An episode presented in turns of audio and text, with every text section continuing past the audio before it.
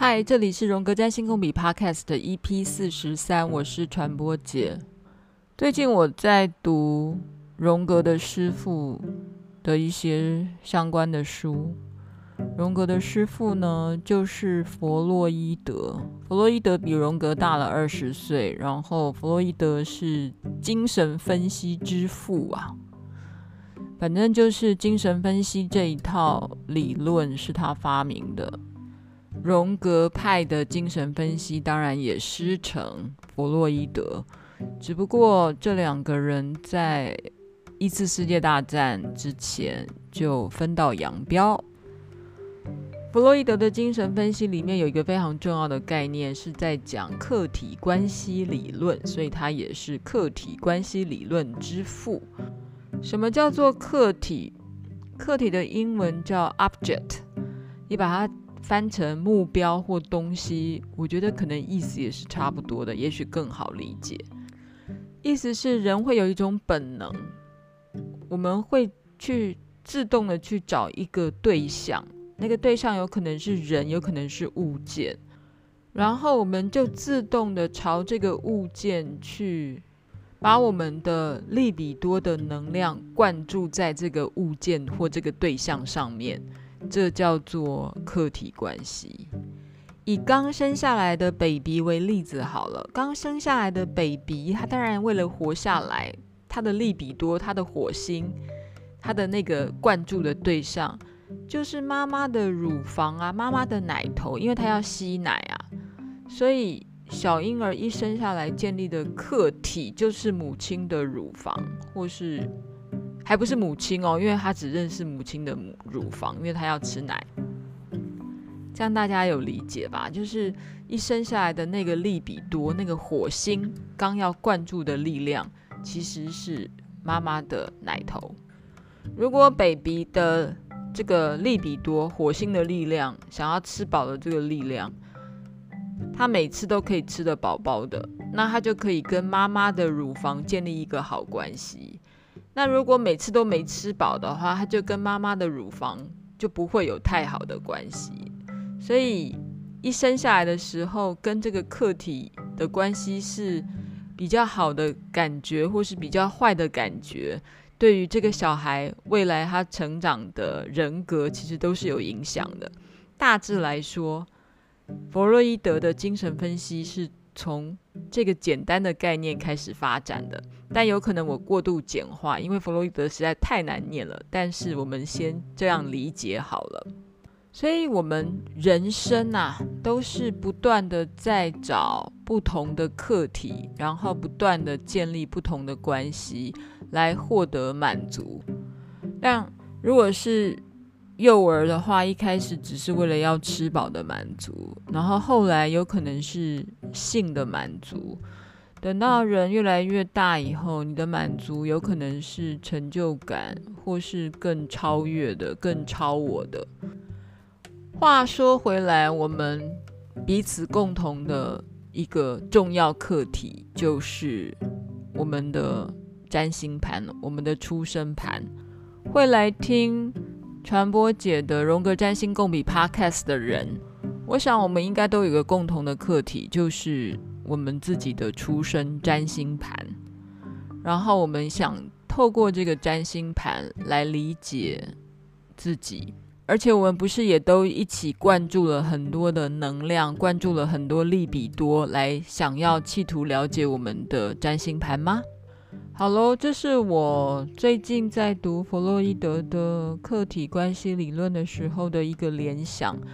但有意思的是，我们都共同的也想要在我们的星盘上理解我们跟这个世界的各种的物件或人事物的关系，不是吗？还有星盘这一张星盘的本身。也是我们想要灌注我们能量的一个对象，不是吗？超有意思的。有人问我说，到底对于占星学要摄入多深，要学习多深才能够看得懂自己的星盘？答案是没有人真正看得懂自己的星盘。这个问题就好像你去问一个宗教大师，譬如说达赖喇嘛好了，你问他说：“哎，你是否百分之百了解你的人生了吗？”他如果告诉你：“哦，我完全了解了”，那他一定不是达赖喇嘛，也不是什么悟道之人。所以从这个角度来看的话，了不了解自己跟了不了解自己的星盘，其实都是一个过程啊，是一个。解读的过程，或是自我解析的过程，差别只在看得深跟看得浅。但要把事情看得深跟看得浅啊，当然跟你对于占星的基本知识有关。但是扩充你基本知识的那个动力啊，其实是来自于。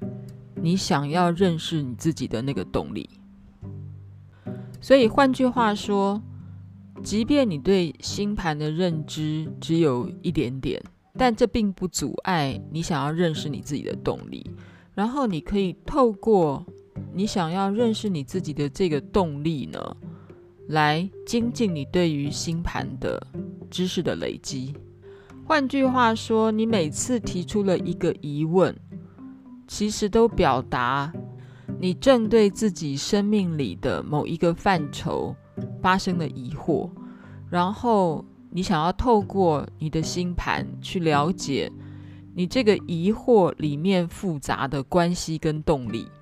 从你开始认识自己的太阳星座的那一天，你就开始已经有能力去借由你的星盘认识你自己了。所以意思是。不管你的占星学的知识有多深或多浅，从你开始想要讨论你的太阳星座，或者是比太阳星座更多一点的上升月亮或其他等等等的那一天开始，其实你已经把你的星盘作为一个认识你自己的媒介了。所以重点根本不在于你对于占星学的知识的学习有多深，重点在于你跟你的星盘的缘分有多深。因为认识自己的方法有很多种，但有一些人就是有一些缘分，去想要透过星盘来认识自己。但现在的重点是，既然你有这个缘分，接触到了占星盘。然后还有一些动能，想要去读懂、看懂这个大圆盘上面各式各样的符号，他们落的位置跟他们彼此产生的相位的那些线条，诶，代表你已经有一个动力，想要在这张星盘上灌注了。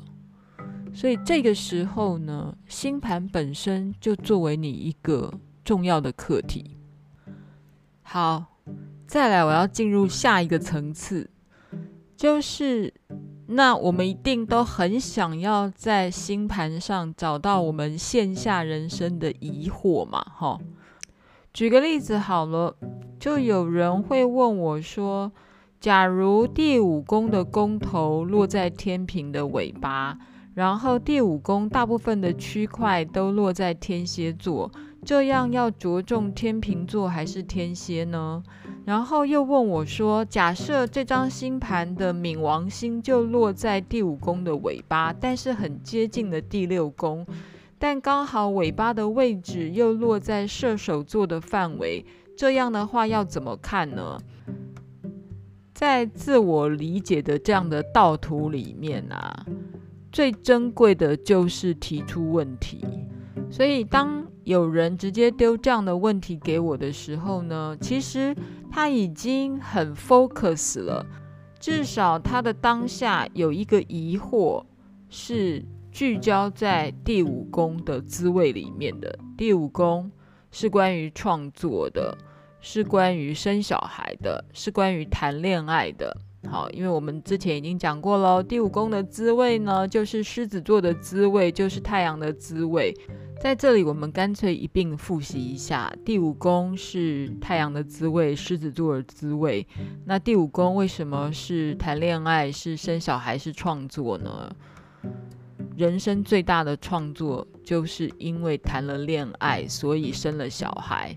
所以你说太阳是不是一个很重要的利比多？太阳当然也有利比多跟火星的意涵在里面啊。好，好。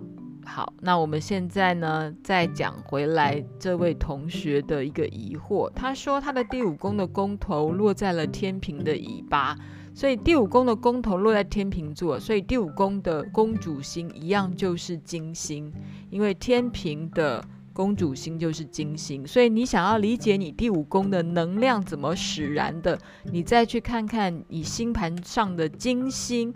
落在哪里，跟哪一些星有一些交互，然后他又说第五宫大部分其实都落在天蝎座呢，这样要看天平还是天蝎呢？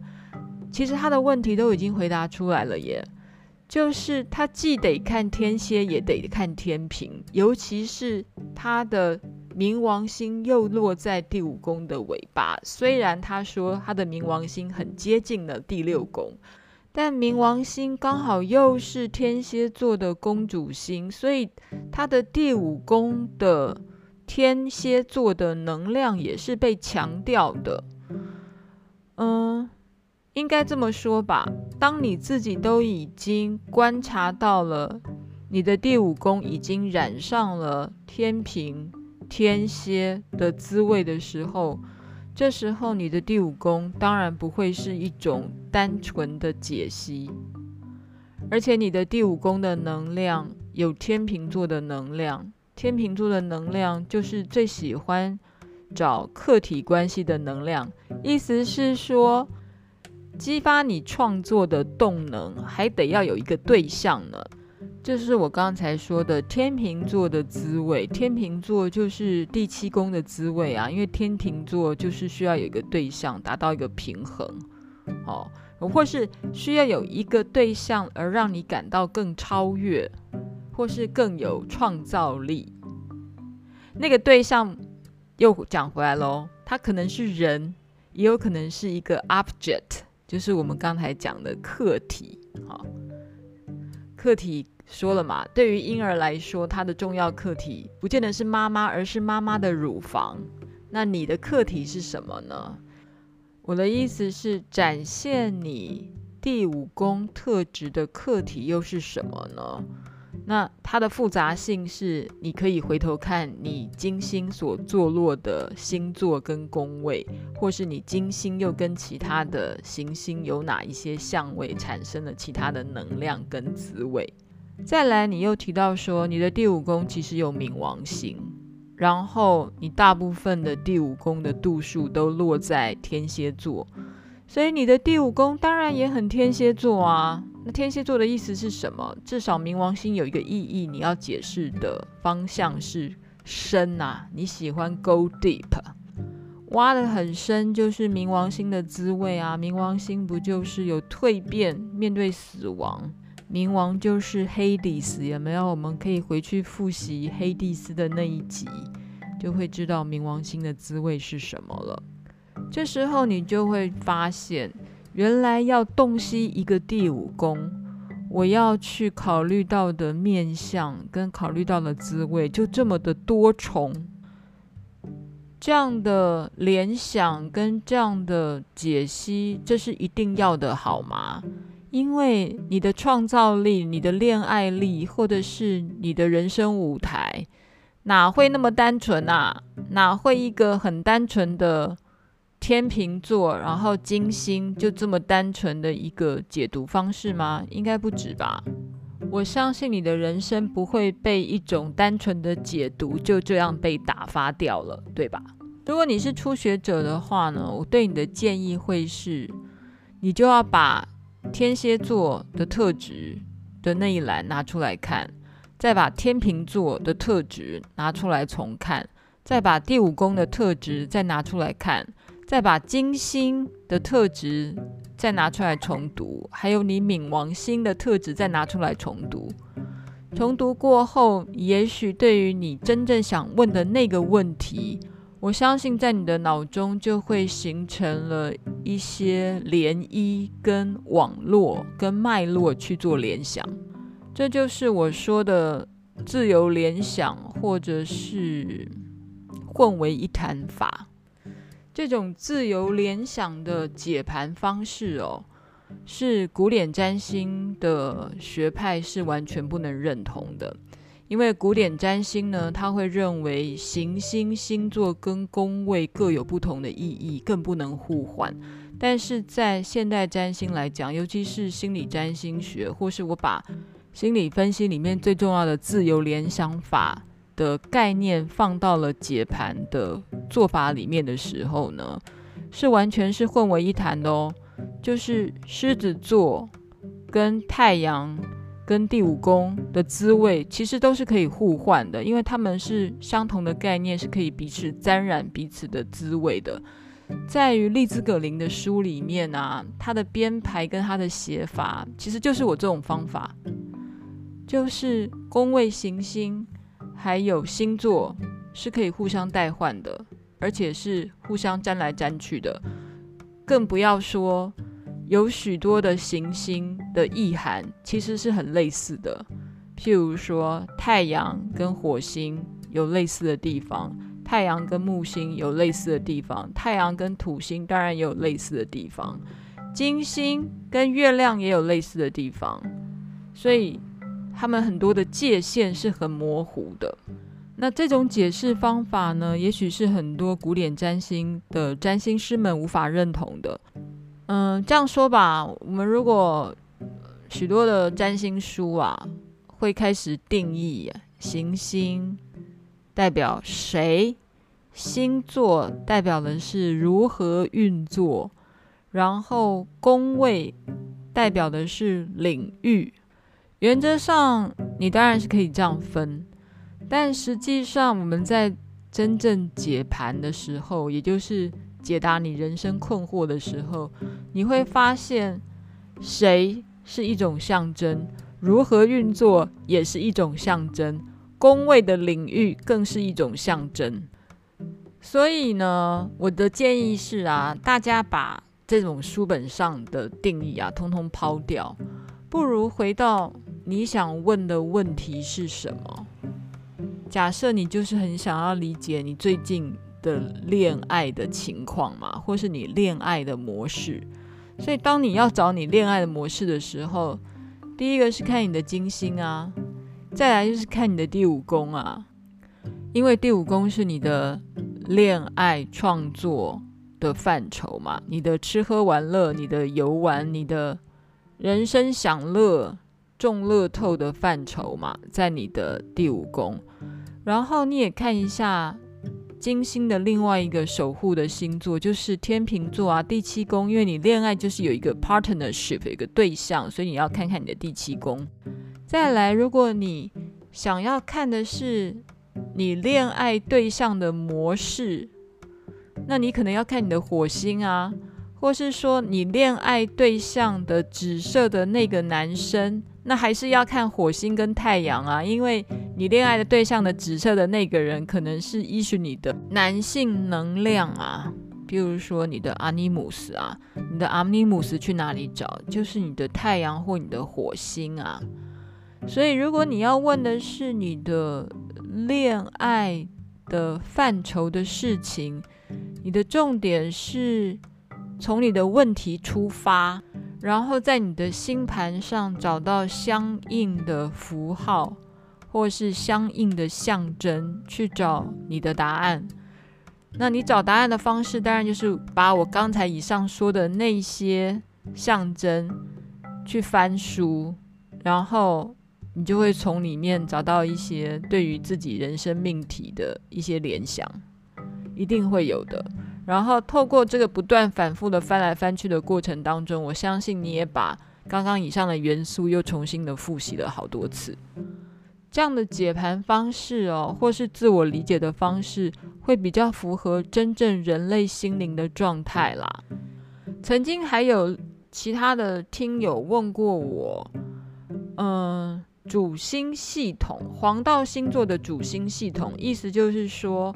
不同的行星落到不同的星座的时候，他们的能量到底是怎么被展现的？说穿了就是，嗯、在问我关于行星的妙望落陷的状态。这个其实是古典占星会考虑到的，或是他们上课一定会教的。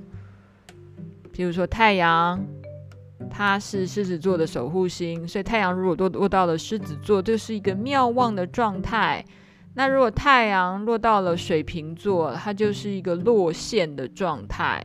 那如果太阳落到了天秤座，那又是一个弱掉的状态。嗯。我当然是不太喜欢这种说法，因为按照这种说法的话呢，就会变成所有的狮子座都是比较厉害的嘛。然后因为它的能量有出来，然后太阳如果落到了水瓶座，它就陷了，它就要没有力气了，它的力气就耗竭了，而且不受尊重，它就受到压抑了。因为落陷的定义呢，就是。能量耗竭，不受尊不受尊重。那如果太阳落到了天秤座，那也是一个弱，是一个 fall，f a l l fall，是一个弱掉的状态。所以太阳落到了天秤座呢，太阳的能力跟发展是受到压抑的。哎，这是课本上说的啦，哈，就是古典占星的课本上说的。那如果按照这样的说法去解释的话，那那所有的太阳天平的人跟太阳水瓶的人啊，可能就没有成功之人了，是这样吗？应该没有那么傻吧？这样子解释下去，我会觉得我无法、无法、无法同意耶。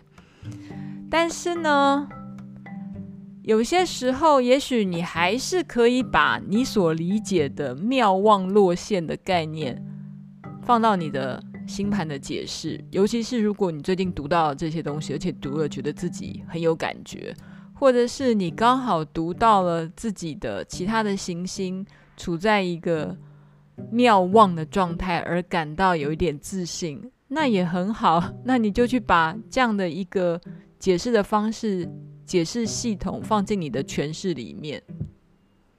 虽然啦，我讲了嘛，人人都有。这十颗行星，然后人人都有十二个星座，但每个人怎么活出你星盘上的这些能量，对不对？人人都有土星嘛，我讲了，这是一个业力的、倒霉的，然后不舒服的业力所在。但是每一个人都是活出土星的倒霉之处吗？并没有吧。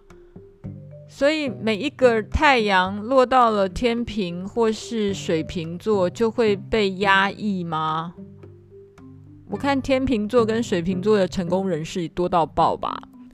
不过古典占星学还是有古典占星学的看法，我这里不论。不过我还是提供给这个妙望落线的规则，我把这些规则呢。还是简单的描述了一下，有兴趣的可以接下来的四五分钟吧，可以稍微听一下或抄一下。事实上，网络上所有的资料都有啦，我觉得大家随便 Google 一下都找得到关于行星落在不同星座的能量的展现，他们的妙望落线的情况是什么。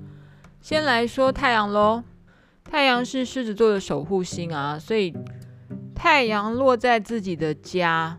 在自己的庙里面，那当然超妙的。我们稍微细分一下好了。太阳如果落在狮子座的对宫，是水瓶座的话，这叫做陷；太阳落在了白羊座，就是母羊座，它叫做旺。那如果落在太阳落在天秤座，叫做 fall，叫弱。月亮如果落在了巨蟹座，是庙。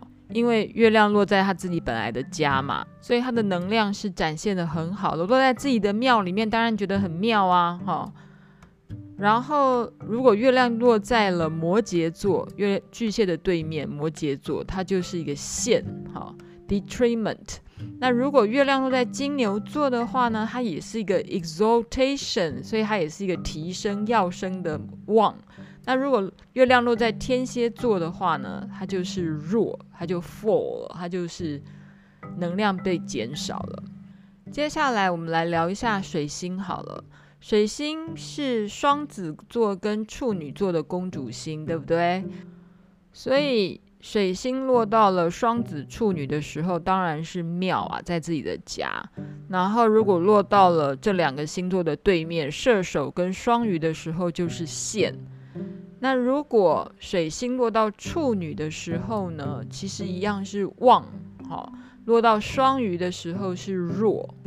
同样的，金星是金牛座跟天秤座的公主星，所以金星如果落到这两个星座的时候呢，就是能量是被发挥出来的，所以是一个妙旺的状态。那如果金星落到了白羊跟天蝎的话，就是一个线。金星落到双鱼还不错哦，那个是被提能量是被提升的状态。金星落到了处女座，就是比较弱的状态。再来，火星在传统上，它是母羊座的守护星，所以火星落到了母羊座，当然是一个很妙旺的状态啊。然后，传统古典占星学的天蝎座的公主星也是火星，所以火星落到天蝎座的时候，也是一个好的状态，能量有出来的状态。但火星如果落到了这两个座的对面，就是。金牛座跟天秤座的时候，它就是一个陷落的状态。火星落到摩羯座的时候也还不错，是个要生的状态。那火星如果落到了摩羯座的对面是巨蟹座的话，它就是一个弱掉的状态。木星是射手座的守护星，在传统古典的占星学里面，它也是双鱼座的守护星。所以木星如果落到了射手座跟双鱼座的时候，它就是一个庙。那如果它落到了射手跟双鱼的对面，是双子跟处女的时候，就一个线的状态。那木星如果落到了巨蟹座，其实还是一个要生 exaltation 的状态。如果木星落到了摩羯座，就弱掉了。土星呢？土星是谁的守护星？土星是摩羯座的守护星。在古典占星里面，土星是水瓶座的守护星，所以土星如果落到了摩羯座跟水瓶座的时候，就是一个庙；然后如果落到他们的对面，巨蟹跟狮子的时候，就是一个线。那土星落到了天秤座呢，一样是一个 exaltation 旺的状态，好，提升的状态。那土星如果落到了白羊、母羊座，它就是一个 fall，是一个弱的状态。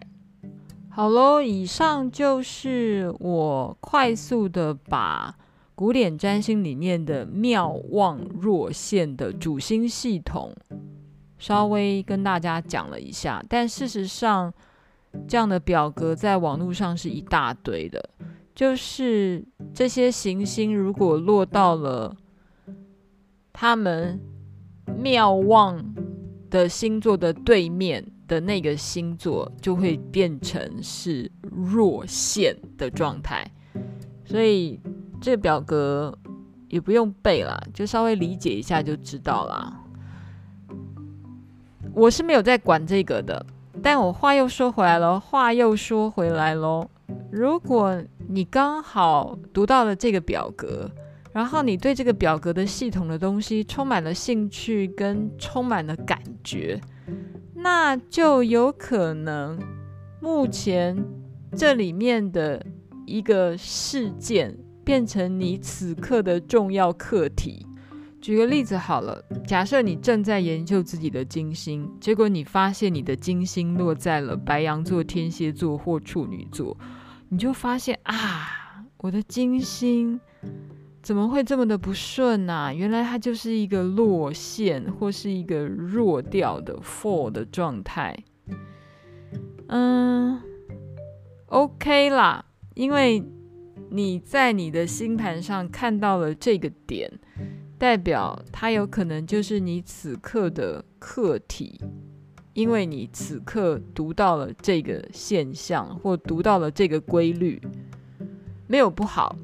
这代表你对于你金星的无法施展这件事情是你目前的问题所在，然后你可能要透过你这个发现去做一个更深的理解，然后我也相信你不会只发现你的金星只有落线的这两个特质，你的金星应该还更丰富的跟其他的行星有相位，或它落在了别的宫位或相关的星座里面，而产生了各种复杂的滋味跟复杂的象征的意涵。所以你真的不要只关切哦，原来你的金星在一个落陷的。星座里面，你就感到了非常的难过。没有不好，没有不好，没有不好，因为这是一个发现，因为你就是金星的不顺，所以你才看到了这一点嘛。那这个点其实就是你个人生命目前要面对的一个状态。但，但你只看到这个吗？我建议你可以看到更多。这就是我刚才说的，或是我今天的主题说的。初学者也可以透过星盘认识当下的自己，因为你找到的这个星盘目前的状态的蛛丝马迹，其实就是你当下的自己啊。你当下可能遇到了某一些状态是让你有情绪的，所以你才会陷入或是进入这个系统来做一个分析或自我理解。嗯，自我的理解的方式就是不断的自由联想。现在我还是谈在你的出生盘上的诠释哦，但你的出生盘的前世，其实如果要进入了流年的系统去做解盘的时候，那可能就更为复杂啦，因为你就会知道目前天上的星星的哪一颗星又经过你的金星的什么，又跟你的金星又产生了什么样的相位，解释起来就复杂许多，所以。复杂许多也没有关系，然后再复杂的东西，初学者还是可以用自己的方式去做理解，因为他的解释方法就是不断的沾上了什么什么什么的滋味，这就叫做我说的自由联想法。然后你从这些自由联想法跟自己实际生命中所发生的事情做个比对，这叫做自我解析，这叫做自我理解。然后你会其中获得一些新的启发，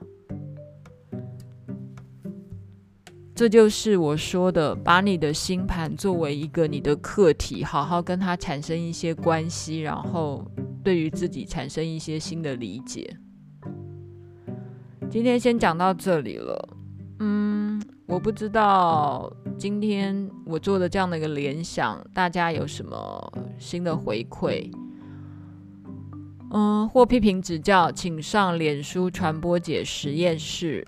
希望大家给我一点鼓励或是建议，也欢迎在苹果的 Podcast 上面给个五颗星，或者是任何的批评指教都很欢迎。好了，我今天的自由联想到这里了，下次见，拜拜。